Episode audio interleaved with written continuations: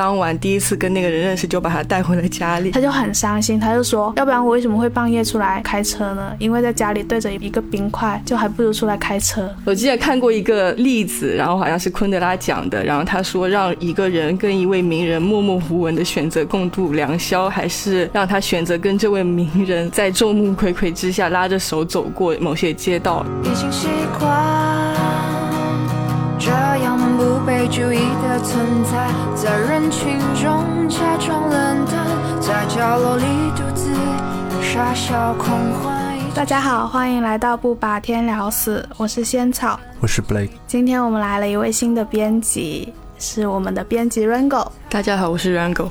然后今天会邀请 Rango 呢，是因为我们今天的话题很适合 Rango 来分享。就是昨天 Rango 跟我提到一件很有趣的事情，他就问我说：“你觉得经常来我们办公室送快递的那个小哥跟我们是熟人吗？”就是说不是熟人吧，他知道我们的名字啊、电话、地址都知道。但是如果说是熟人的话，你在路上碰到他，你又不会跟他打招呼。然后我就觉得我们现在跟别人的关系，就是你很难用以前传统的那种熟或者不熟来界定，就觉得这件事情很有意思。然后今天就想要跟大家一起聊一聊，说我们在生活里面跟这些可能只有一面之缘的熟人或者陌生人之间，有过哪一些很有趣的事情发生。我想起那个快递小哥，他有一件事情，就是好像有一天我们办公室的人在讨论他结婚了，然后好像在恭喜他什么的。然后我就觉得很有意思的就是我们不熟，但是我们又知道他的感情状态。然后他来我们办公室，大家都会跟他打打招呼。然后现在在楼下，如果还碰见他了，我会跟他眼神接触，说嗯，你是你是我们的快递。然后他，然后他会看着我们说，嗯，你是那个经常没有收快递的谁？就是我会觉得还蛮有意思的。然后我就想起了前几天刚好在上海，然后呢就跟某一些同事去了酒吧嘛。就有一家酒吧，它很搞笑，它是几个台湾人开的。然后呢，它有一个特色，就是它会准备吃的，然后他会准备手工做的饺子，然后牛肉面和辛拉面三个东西。然后当时我们在一边喝酒，喝到快就是微醺了，然后之后那个就有一个老板就过来说：“你们要不要吃东西？”这样，然后我就觉得很有意思。但是他不是跟我打招呼，他是先跟了我们一位同事打招呼，然后他就觉得，嗯，就是有一种。哦，是不是有艳遇的感觉？但是又很奇怪，它其实只是一个陌生人之间的那种交流。我突然就很有感触嘛，我就说，就是我们现在生活，因为没有办法交到那么多朋友了，尤其是毕业以后，我就说我还蛮期待可以来多一点这种叫做什么友谊性艳遇，就是我会觉得，就不是发生那种关系的交朋友式的艳遇，我觉得还蛮开心的。然后我们后来就。抓住那个 bartender 在狂聊天，然后就觉得很开心。是我有一次也是那种可以说是友谊性艳遇吧。然后刚才 Blake 讲到，就可能毕业之后交到新朋友的几率可能变小了。然后这个其实我我是觉得可能近两年因为疫情有社交距离之后，没有交到过什么新的朋友。然后回想就是这种通过一个陌生场合认识朋友的经历，好像确实还发生在一九年。然后他也是。发生在一次酒吧里，然后最关键的地方，我还是当晚第一次跟那个人认识，就把他带回了家里。当然是以朋友，真的是真的是友谊。对，因为我那时候在深圳实习嘛，然后我没有很多朋友，我都是以基本上一个人去酒吧。然后那天我的隔壁也坐了一个女生，她是一个香港的女生，然后她也是一个人，然后其实很自然而然两个人就聊上天了。然后就一直聊得很愉快，然后我通过她的言行就觉得对这个人已经产生了很信任的感觉嘛，觉得她很有分寸，也很有礼貌。所以她本来十二点是要赶着回去过关干嘛的，然后我就说太晚了不安全，要不要去我家留宿一晚，明天再走就算了。然后就这样把一个陌生人带到了家里。其实我当晚完全没有那种很不安全的感觉，我就觉得很完全很信任这个新的朋友。但是其实事后我想起来。还是会有一点点风险的，因为会不会不会每一次都那么好运，每一次都碰到很好的人。哎，你们是聊了什么会让你产生这种安全的感觉？因为那个朋友他其实年纪比我大很多，他好像是九十年代头出生的嘛，可能比我大五六岁。然后他那天晚上刚好失恋，然后一个人来，我就安慰了他，然后他也很看，后来就聊开了，就还行。我自己的感觉是，这种判断对方安不安全，就是。好像会有一些，你们会有这种奇怪的点嘛？就是跟这个人聊天，然后通过他的讲的一些话什么的来判断他是不是一个适合可以聊天或者甚至说带回家的这种朋友。我觉得这个东西很看一种玄学。我昨天在听那个犯罪心理学的一个。呃，一席的一个演讲，那个主讲人有一个朋友，他是专门可以通过跟小偷对视和看脸就能看出谁是小偷的。然后他就觉得他自己是做心理研究，他说我就很奇怪，我从来没有办法判断这个东西。但是我看了这个东西之后，我想起了我走进一家咖啡馆，就比如星巴克的时候，我就会判断他哪个店员是比较容易跟人聊天的，哪个店员比较有那种。面善的感觉，然后这种感觉还挺对的。有可能我坐在那里喝一杯咖啡，我就跟其中一个人就搭上上了。然后我就觉得，有的时候这是一种不能叫手感，这种眼感。这里看到他，嗯，有磁场对了，你上去你问他，哎，今天客人多不多啊？辛不辛苦？就可能就搭搭上上了。这种后来还会跟人家，就是你们还有保持联系吗？我跟这位朋友还是有保持联系的。然后因为讲到艳遇这个词嘛，用在友谊上，我就觉得。其实是很值得推敲的一个词，因为艳遇，我其实本来就觉得这个词有点满足我们的虚荣心。你要是能跟一个人在一次偶遇之下还能保持联系，肯定是这个人的一些经历或者特质吸引了你。然后我这位朋友他其实他的个人经历很特别，他后来我才知道他是一个比较好的酒店的主厨。然后后来，呃，我记得编辑部有一次做男生堆中工作的女生有做过这么个选题，我还麻烦了这位朋友来给我们做，就是采访对象嘛。所以我觉得他其实是一个蛮好的人。然后后来有一次就是我去香港，然后我到了那才跟他说要不要一起吃饭。然后其实当时情况我已经订好了酒店嘛，然后他还问我那你今晚住哪里？我说我自己找好地方了。然后他当时还很责怪的口气跟我说，下次你来应该跟我说你可以直接来我家留宿。然后我其实觉得就是因缘巧合下交到了一个比较好的朋友吧。天哪，这样让我很有感触，就是我好像没有交到很多留宿朋友。就是呃，就有点像你去到北京，你有多少个朋友，你可以去他家留宿啊；去上海多少个朋友可以留宿啊。然后我好像没有这种习惯。我相信有一天有一个朋友来就来我家留宿嘛，要来很警惕，说我能不能睡别的房间。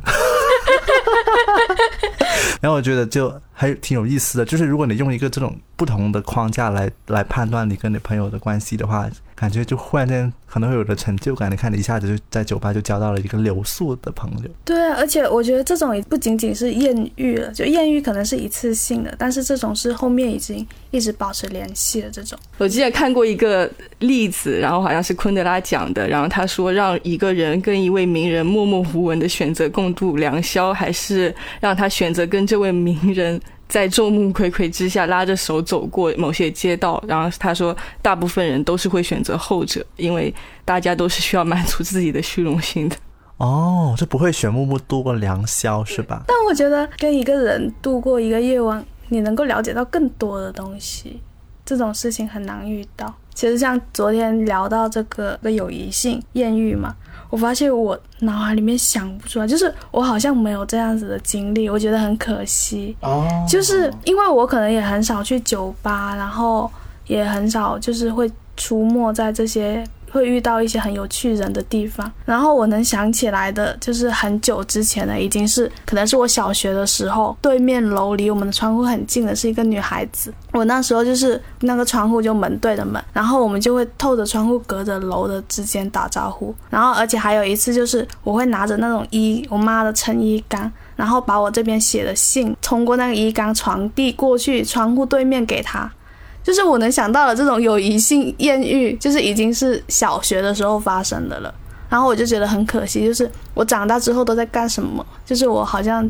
只在我的友谊舒适圈里。我想知道他有给你回应吗？他有，就是我妈还有他的妈妈都知道，说他站到窗户那边一直在跟对面楼的小女孩讲话。因为你们没有网络联系，你们只有一扇窗户的联系。我就觉得这种如果是发生在现在的话，可能也是一种很难得的友谊吧。但是我现在就很少这种了。你们就是你们现在还会有这种去跟一个人产生这种联系的想法吗？我觉得我是。更早一点的时候，我以前看那种，我很小的时候就喜欢买杂志嘛。然后我有一段时间非常小的时候，他有一段时间杂志上会有一个笔友的那个征集，然后上面会有一些同样跟我一样小的小朋友，可能一二年级、二三年级，或者上面写说有没有招笔友啊。然后我就会呃很认真的写几封信寄出去，然后从来没有收到过回信，然后我就觉得很失落，这种失落影响了我，就导致我好像以后都很少去做这个。然后最近是近几年，因为做编辑这份工作嘛，不得不是接触很多人。然后我才发现，原来我可以那么投入的倾听一个陌生人的故事。这是我记得，就是有一次办公室楼下，就比方说某个星巴克店员，我就坐在那里听，说他扎了或者被扎了，但是他干嘛大会告诉我这件事情。然后我忽然间发现，原来我是可以成为陌生人的一个情绪的释放口。然后我就，所以后来我就很爱出门的时候，很爱坐在吧台，很爱听他们跟我倾诉什么样的故事。其实我真的很好奇，因为你每次去遇到一个人，好像都能够。带回来一两个这个人身上很有趣的故事之类的，你们是怎么开口跟他们讲话？如果去到陌生场地，我是比较被动的人嘛。如果跟很有兴趣的人，可能比较喜欢跟他神交吧。神交 就觉得神交已经可能够了。这种神交怎么理解？比如说我跟你不认识，他在我边上，然后刚好一个眼神相撞了，哦，好像有话可以讲，那就聊一下。如果没有，那就算了呗。所以看了一下就就算神交了，是吧？就是可能他也回你了。我觉得可能这些偶遇之类的，认识人之类是可以预谋的。就是有一次我去一个线下的唱片展览，然后当天我去之前就知道，呃，活动现场肯定会有不同乐队的粉丝去嘛。那我肯定也是希望认识一些有同好的人嘛，所以我就穿了一件自己喜欢的乐队的 T 恤在身上。然后就等于说，我把自己的喜好穿在身上。你们要是跟我雷同的话，相同的话，就欢迎来跟我聊天之类的。然后我到了那，就刚好就遇到了一个人，然后他就指着我 T 恤上，哎，你也看了这个演出吗？我说对，然后就这样认识了。其实找话题不是一件特别难的事情，哎，你们看一个人的时候，你们不会有觉得他的身上会冒出几个点吗？就是有那种打游戏的感觉，就是比方说我看你现在对吧，然后双马尾，然后那个呃呃橡皮圈，然后透明的眼镜，我可以马上想出三个话题，还有牙套。首先我初中戴过牙套，透明的眼镜我曾经试戴过很多个，但从来没有找到一个适合我的透明的眼镜，我很想拥拥有一副。然后双马尾这个东西，就是我想起我小时候，我妈跟我姐曾经尝试把我打扮成女生的样子之类的，我会跟你聊很多话题，就是我马上冒出很多点点，我就选一个按点一个按钮就好。呃，我讲一个小故事。吧，就是以前我很爱去一家饺子店吃饺子，然后呢，因为它的厨房是透明和很小的，但是又挤着很多个人，而且都是那种年轻人嘛。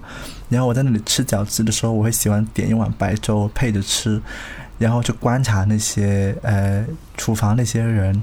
然后呢，有一天我坐在那里。吃饺子的时候，我就看到有一个人，他很开心的样子，然后就跟他对视了，神交大概两三次，然后我就过了一会儿，我就说，我就去买单的时候，我就会问他，我说你开心什么？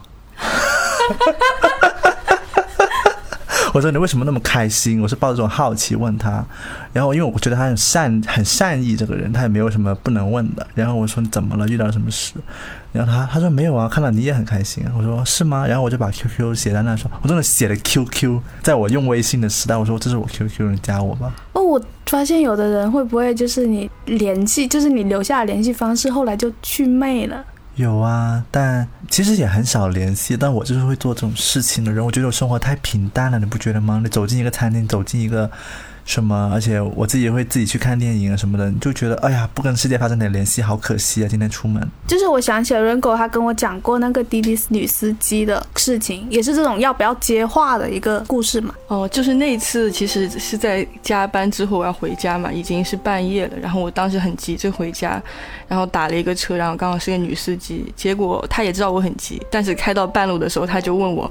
我现在要去上个厕洗手间，我要把车停在这里，你等我，就是跟我说一个需求嘛。然后其实我当时一听这个事情的时候有些无语，因为我本来就已经很急着回家，但是我当时就是觉得他可能已经开了一天，真的需要去上个厕所之类的，然后就说就是体谅一下他，然后我就换了一种态度跟他说，我说好，那你把车停在这，我在这等你慢慢上就好了。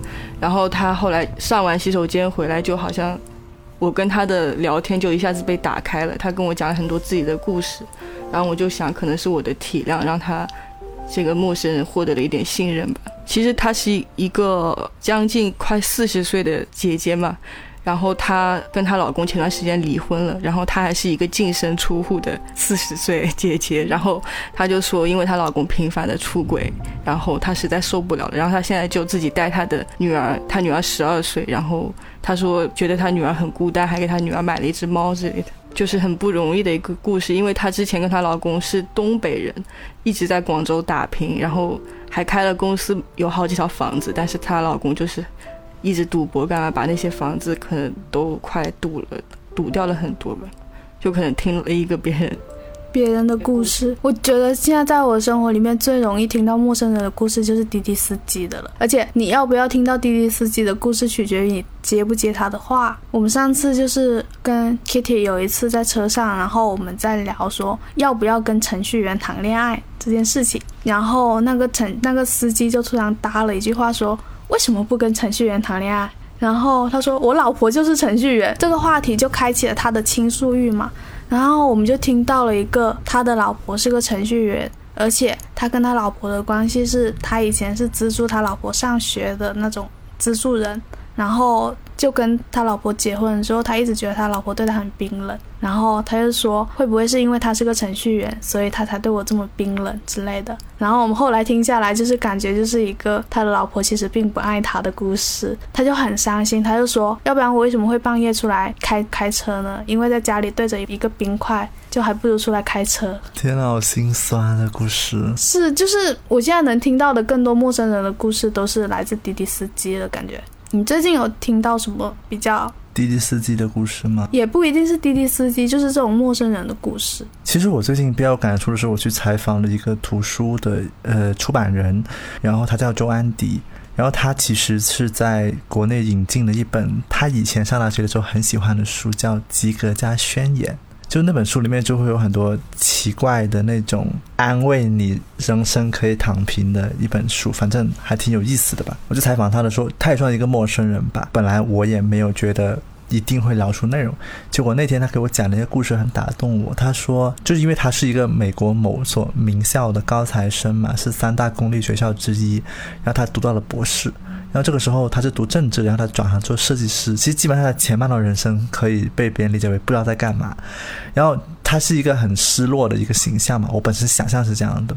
结果我去到那里之后，他就跟我讲了一个关于蚂蚁的故事。他就说，嗯，他说你有没有想过，一个蚂蚁在搬东西的时候，它可能是悲伤的，它是会在想为什么我今天要那么累。但是但是在人类看来，它只是一坨。可能只是数百万只蚂蚁当中的一只，人类不会假设它是有情绪的。他说：“你有没有想过你自己也是这样的？就是你在大街上走过，你充满了所有的忧愁，你你要完蛋了，你要死了。但是其实，在别人看来，你也只是一个路过的蚂蚁，你你你并不需要有情绪。”他说：“当你意识到这一点的时候，你只是一只行走的蚂蚁的时候，你会不会有些时候觉得，其实自己的情绪、失望那些东西也没有那么重要？”就是听他聊这个东西，他就是说那本书就是帮助那些想要追求优秀的人放下自己的纠结。然后我就觉得，就那天下午跟他采访，我就觉得我自己在那里上课。然后我觉得很有意思，就是我会觉得，不管是你说滴滴司机面对一颗冰也好，还是刚刚 Rango 那种说，哎，我怎么样可以带一个陌生人回家？就是我觉得这种经历它很有，它有意思是在于说你不知道。他会跟你讲什么？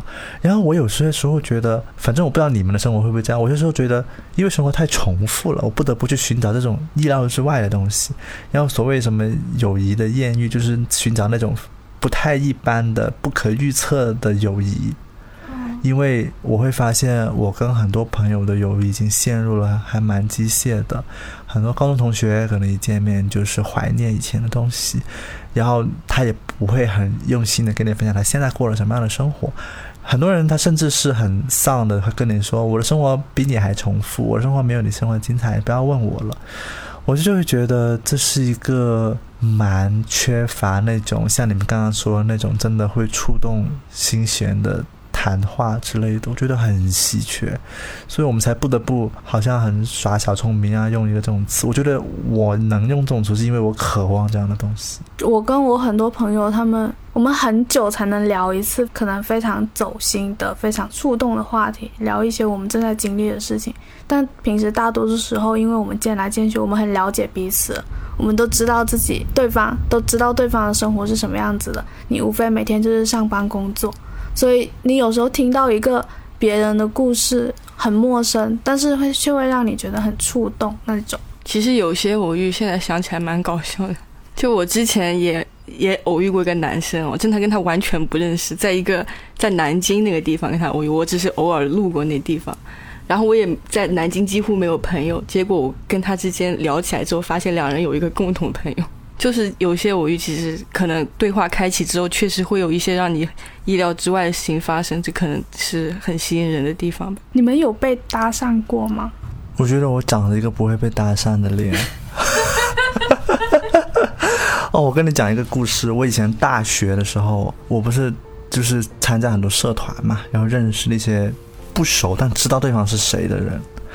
然后我记得有一个人，他曾经在毕业的时候，他跟我讲说，他说：“Blake，你知道吗？你真的很冷漠。”让我吓到了。我说：“我说怎么了？我平时也有跟你打招呼或联系吧。”我说：“上次路过不是还打招呼了吗？”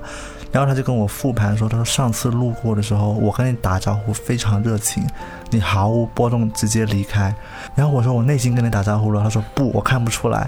然 后然后我就是心想说哦，原来在他们眼中我是一个那么容易那么冷漠的人，我自己没有意识，不知道你们会不会意识到这一点？我觉得很搞笑。然后我那个时候就跟他疯狂解释，因为我我内心真的很热烈的回应你了，我没有真的很冷漠的对待你。我觉得很有意思，就是。我有时候是好像是给别人的感觉太热烈了，然后其实我心里可能没有那么热烈。哦，你是反过来的。我是反过来的，就是我可能给人的感觉，因为我讲话我很烦我自己一个习惯，就是我打字的时候很喜欢加一个感叹号，然后特别是通过微信聊天的话，别人就会觉得你很热情，但其实你可能没有，你是很平静的，然后有时候就会觉得有点困扰这种。而且你刚才讲那个时候，因为我发现。你们的微信会有那种，就是可能只见过一两次面，或者因为什么机遇，然后加了微信的人，但是一直不聊天。然后可能某一天之后，你们某一天就是因为某一个契机，你们开始突然开始聊天，然后就发现你跟这个人很契合。就是我觉得我们生活里面隐藏了很多，就是可能跟你可以发生很多连接的人，但是你还没有去触动那个开关，不知道怎么样才可以触动那种开关。可能只有等待了呗，我觉得。我记得有一天我在办公室的时候，我真的也是微信突然收到了条信息，我完全记不起那个人是谁了。他突问我为公众号选一个标题需要考虑什么因素，我都答不上来。然后呢？然后你们发现？然后我后来说。怎么突然问我这种问题？我说你是，我说我不太记得清你是谁。然后他就介绍一下他自己，可能他是一个在一个艺术馆工作的一个女生，然后他们现在要办一个艺术展，然后可能也需要一些推送嘛。然后他是想往艺术方面引，然后他的呃领导可能希望他往商业市场方面领，然后他就夹在中间很纠结。所以那天中午是实在太烦了，就忍不住来问了我这个问题。但我觉得这里面有一个另外让我想到最近跟朋友聊了很多的一个点，就是那微信好友越来越不像朋友，微信点赞也越来越不像朋友。你甚至会很好奇这个点赞的人是谁，就跟就随着好友的增加，就是这个这个友谊一直被稀释掉了，像一盘水，第一颗墨水进去，让水越来越多，然后突然间你就不知道这些人是谁，然后就像你说的。最想想做一个计划，就不知道能不能从头到尾再问问他们是谁和他们在在干什么。我觉得我们的列表很需要刷新一下啊，这个很有意思哎，就是我真的很好奇，就是有一些列表里面，其实有一些人，其实你还蛮好奇他们现在在干什么，或者是你对他有一点点模糊的印象。但是你找不到一个契机去跟他开始对话。我们可能需要一个微信好友洗衣机，把它扔进去洗一洗，就可能很多灰尘盖住了。那个灰尘恰巧是你认为他在做的事情。洗一洗之后，他就是说，原来你在做这件事情。我有很多好友是不知道我在干嘛的，就是他们觉得我以前是做公众号的嘛，对吧？他们觉得我肯定转行了。最近有一个人他说，现在小红书刷到你你，没想到你还在这个行业，他是用那种。他是用那种七年了，二十岁就看见你做这个行业了，二十七岁怎么还在做？他是用一种很困惑的的的那个表情在问问我哈，然后我就觉得，哎，那他也在刷新跟我的关系啊。我们刚才不是讲友谊性艳遇嘛？我感觉那艳遇就藏在你的手机里面，就你可能不需要去外面一个一个的碰，你今天随便打开你的手机，然后点开一个人的微信，然后跟他开始就是问他一句话，你们说不定就能开始聊起来了。然后昨天其实有个读者发了一句话给我，我还挺感动。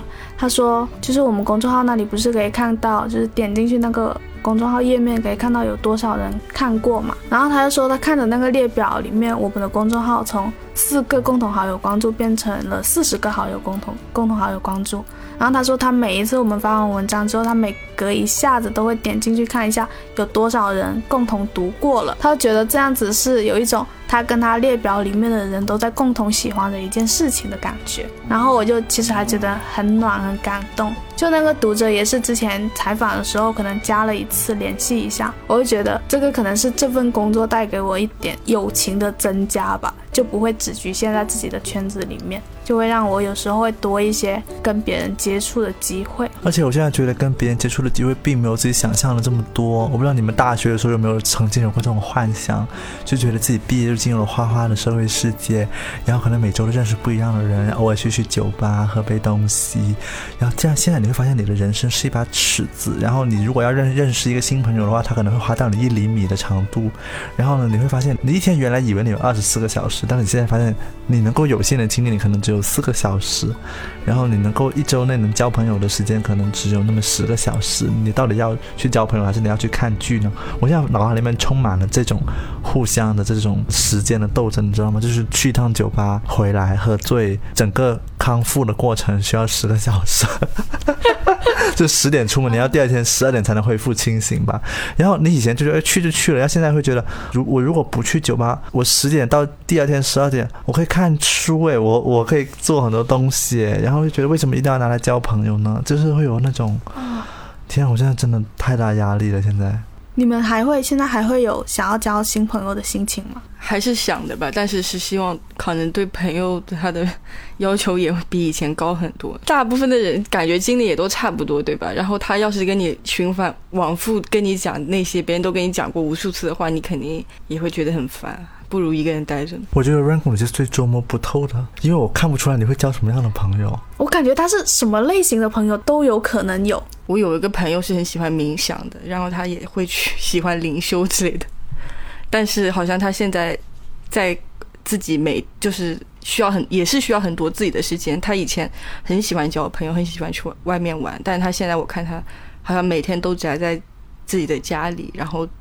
他说需要一些时间来做一下自己的事情吧。嗯，你觉得你们觉得自己会比较容易吸引到什么类型的人变成朋友？我觉得很对于很多人来说，能够有一个真的认真听他故事的人和愿意继续深入去了解的人，是会是一个很难得的存在。其实对于陌生人也好，熟人也好。对于我来说，我只需要当下有那个倾听的心情，对方是能感觉出来的。然后我自己会有那种，只要那个人有倾诉欲，我就可以跟他交朋友的感觉。就是我比较能跟那些有倾诉欲的人交朋友。然后，而且他会发现，我会针对他的问题可能会提问，其实有点像采访。说真的。我把我的生活过成了像采访，但是我觉得这也是一种快乐的东西，因为好的采访是快乐的聊天，不是你在疯狂挖他，是你也可以给出你的经历和故事。然后那天说回那个上海的那个酒吧，我就问嘛，我说你做的那么有格调，那么好看，这些酒都是你们拿过奖的酒，你为什么要你为什么要卖拉面呢？他就跟我讲了一个故事，他就说他们几个人很希望他们这里是招待朋友的地方，而不是大家来。喝醉的地方，那招待朋友的地方自然就不能让大家饿着，不不能大家不能饿着，那那他肯定要弄好吃的。然后他就他对他们的食物很自信哦，他没有那种乱七八糟的鸡米花之类那种那种东西，他没有。他说我这里有很好吃的自己做的手工饺子，很好吃的拉面和很好吃的什么，然后他会很自信，我就被他这种自信震慑到了，所以我连续去了两次，然后我把它全部东西都吃光了，吃了一轮。我走的时候，那个店长得很开心的，就 Tammy，他很开心的问我喝饱了吧，吃足了吧，可以了，就是。就可以跟你说再见了。然后我就很被他这个理念打动，我说其实我们自己做媒体不也是这种理念吗？大家来的都是客，听了播客都是客人，你们要一定要笑得开心，就是你们不要沉重的离开我们这个播客，我不希望你们这样，你们走在路上、地铁上都可以听，我们像一像一群人。然后，但他像他那样能够把这种理念践行到线下，我很佩服。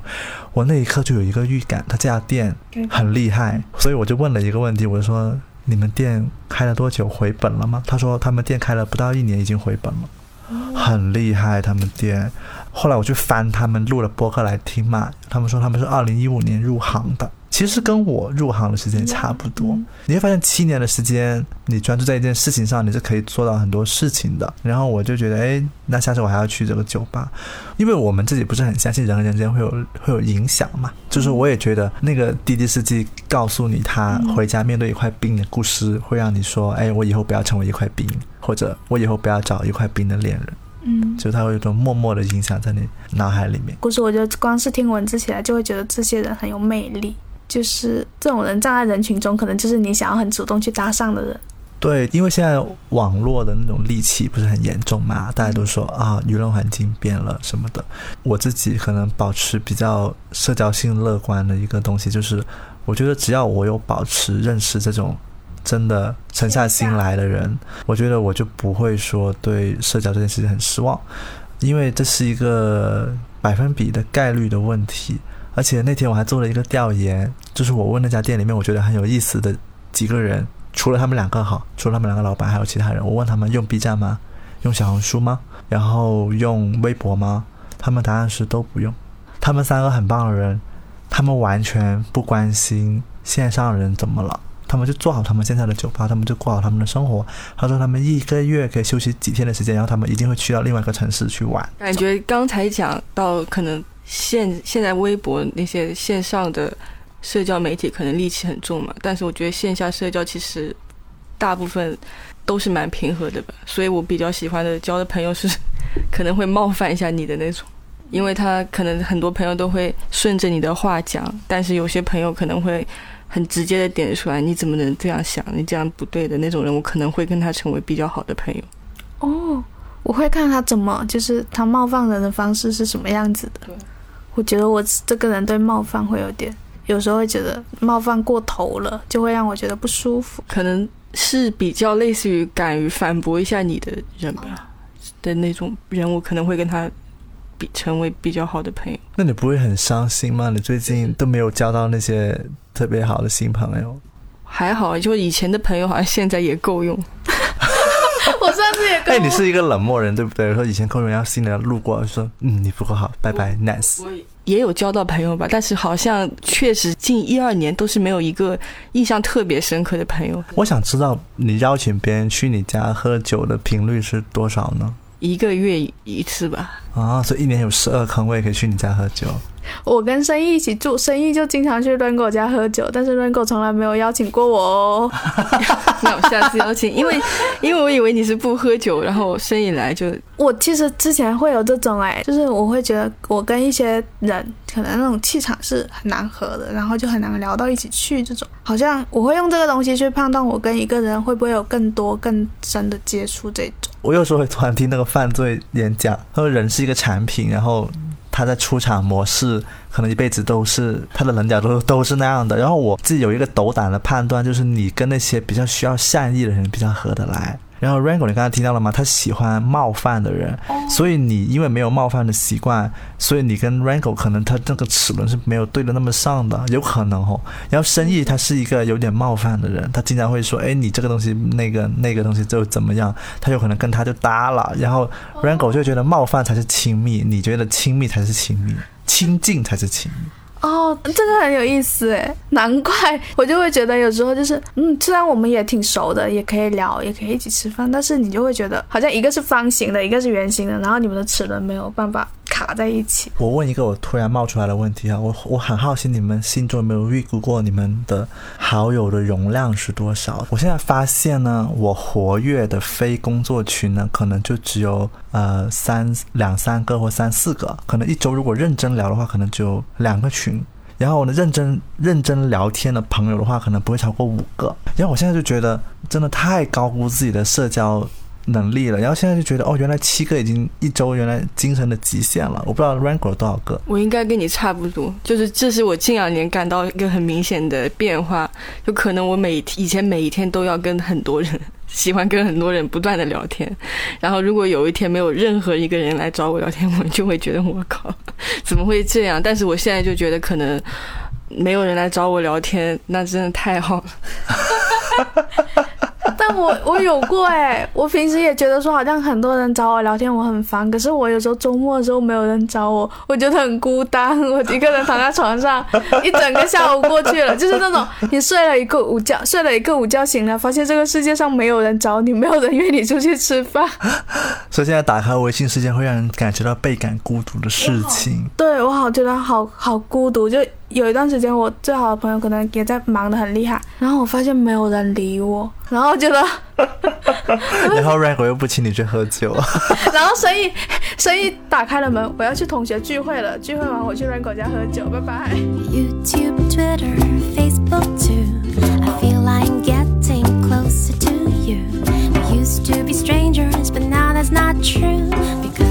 read and hear all about you. It does not matter if you don't reply. I know we're friends now, that's no lie. You always say good morning, hello.